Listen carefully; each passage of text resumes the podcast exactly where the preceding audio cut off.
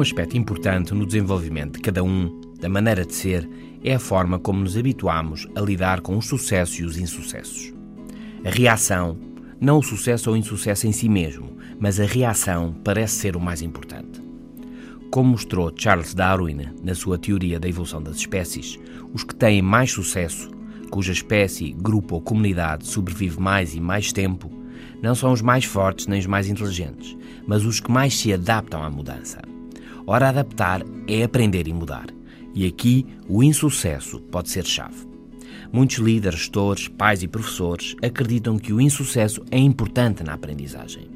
Uma investigação publicada agora na revista Nature Communications vem clarificar um pouco mais o assunto.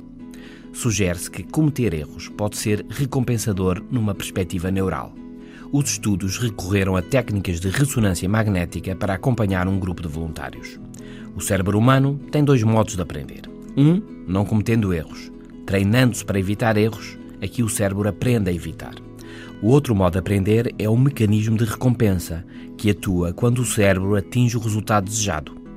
Ora, a investigação descobriu agora que cometer um erro pode também fazer disparar recompensas de um ponto de vista neural, desde que a oportunidade de aprender com os erros, avaliar e fazer de novo, seja possível desde o início. O insucesso mexe connosco, chama-nos a atenção e emociona-nos, e é aí a quente, a altura certa para aprender em cima do acontecimento, como se costuma dizer. Vai ser chave não virar a cara e fazer de novo. Neuralmente, fisicamente, havendo a oportunidade de corrigir o insucesso, no momento, é um bom contexto para a aprendizagem. É um novo normal. Até amanhã.